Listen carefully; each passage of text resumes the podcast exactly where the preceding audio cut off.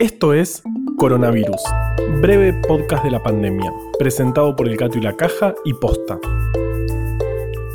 Hoy es viernes 27 de marzo, día 8 del aislamiento social preventivo y obligatorio en la Argentina. Hace dos episodios hablamos de vacunas y de poliomielitis, y ayer se cumplieron 67 años desde que Jonas Salk descubrió justamente la vacuna contra la polio. ¿Por qué estoy contando esto hoy y no ayer? El resto de los guionistas de este podcast se preguntan lo mismo. Como dice el monito simpático de la película, hay que dejarlo atrasado en el pasado. Sin preocuparse, es como hay que vivir. A vivir así. Yo aquí aprendí. Hakuna Matata. Veamos los números del presente. En el mundo, los casos de coronavirus superaron los 500.000. Estados Unidos, al 26 de marzo, tiene más de 86.000 casos, ganándole a China, el lugar donde empezó todo. Podemos decir que pasó a ser el país con más casos diagnosticados del mundo y también el mayor exportador de los mismos. En Argentina, con 86 nuevos casos, tenemos 589. Son menos casos nuevos que anteayer, pero recordemos, estas fluctuaciones son esperables. Tenemos que tener paciencia. También nos enteramos de que se está reorganizando el sistema de salud, por ejemplo, reprogramando cirugías que no son urgentes.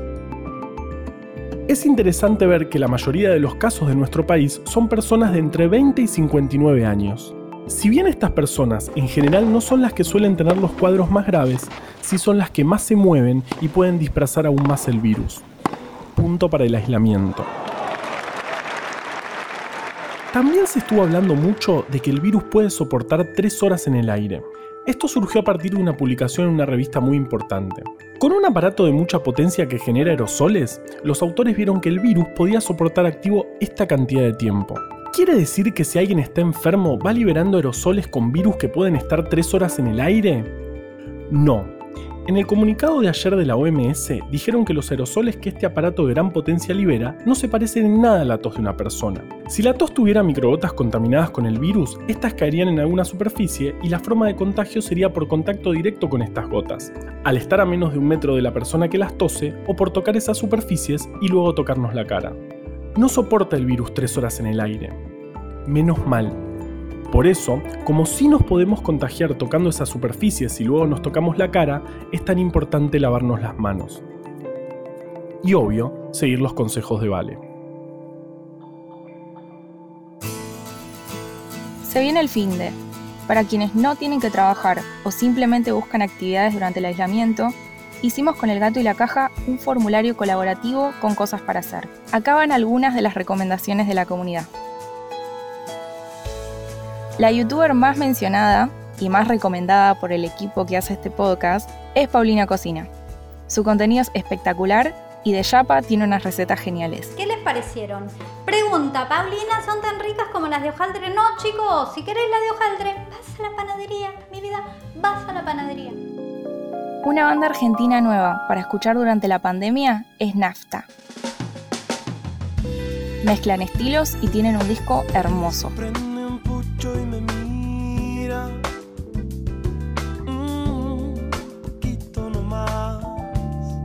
La serie a ver es Westworld, un futuro contado con tramas complejas y un montón de dilemas morales. Además, ya que están, vayan a escuchar otra producción de posta, Westworld, el podcast. Un juego visualmente hermoso es Gorogoa, perfecto por un recreo de trabajo. Conseguir libros es difícil, pero siempre se puede buscar un PDF. Por ejemplo, El hombre que confundió a su mujer con un sombrero, de Oliver Sacks un libro para entender, o en realidad no, que el cerebro es muy confuso. Todas las recomendaciones y las que quieran sumar están en bit.ly, li con Y, barra breve podcast.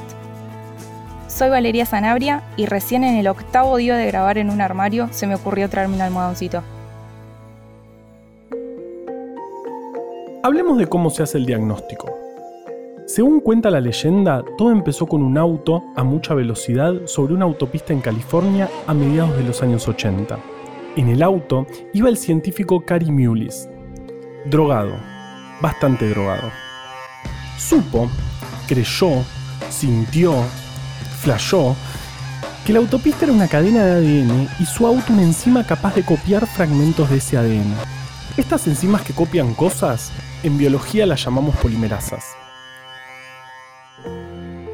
Así, se le ocurrió la idea de amplificar pedacitos específicos de ADN, por ejemplo, un fragmento de 200 letras de las 300 millones que tiene nuestro genoma, y creó la famosa técnica reacción en cadena de la polimerasa, PCR para los amigos.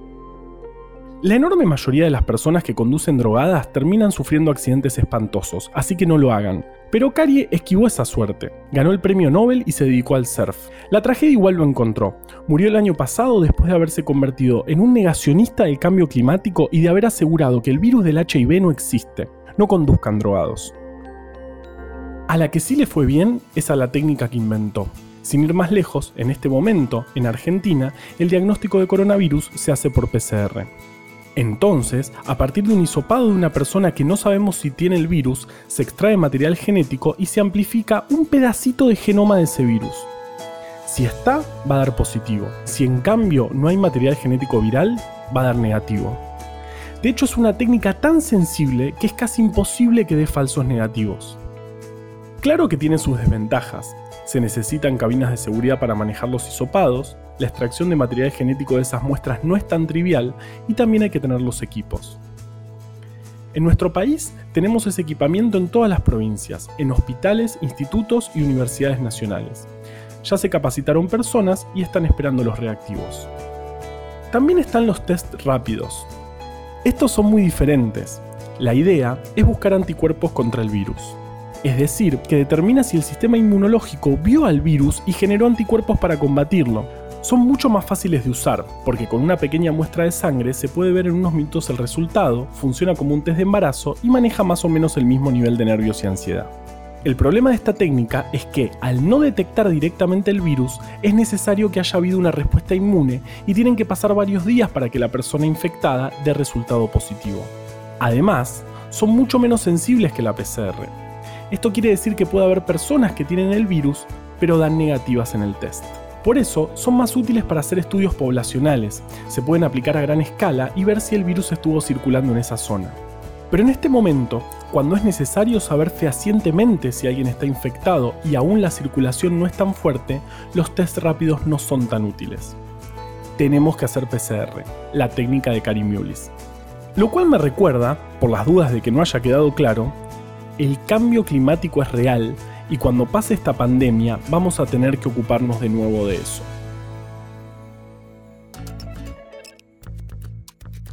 Coronavirus, breve podcast de la pandemia, es una producción original del Gato y la Caja junto a Posta. En tiempos de pandemias de información y desinformación, ayúdanos a seguir compartiendo datos confiables. Sumate a bancar estas iniciativas en elgatoylacaja.com barra bancar.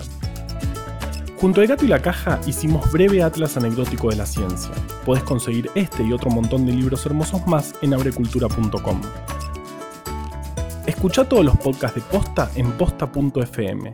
También podés encontrarlos en Spotify, Apple Podcasts y tu app de podcast favorita. En la coordinación general de este podcast estuvo Nahuel Ugacio. Me acompaña en los consejos Valeria Sanabria. Producción por Posta, Luciano Banchero y Diego del Agostino. En la edición, Leo Fernández. La identidad visual del podcast es de Belén Kakefuku. Este episodio fue escrito por Juan Cruz Balián, Valeria Sanabria, Ezequiel Calvo y por mí. Yo soy Juan Manuel Carballeda. Quédate en tu casa y nos escuchamos el lunes.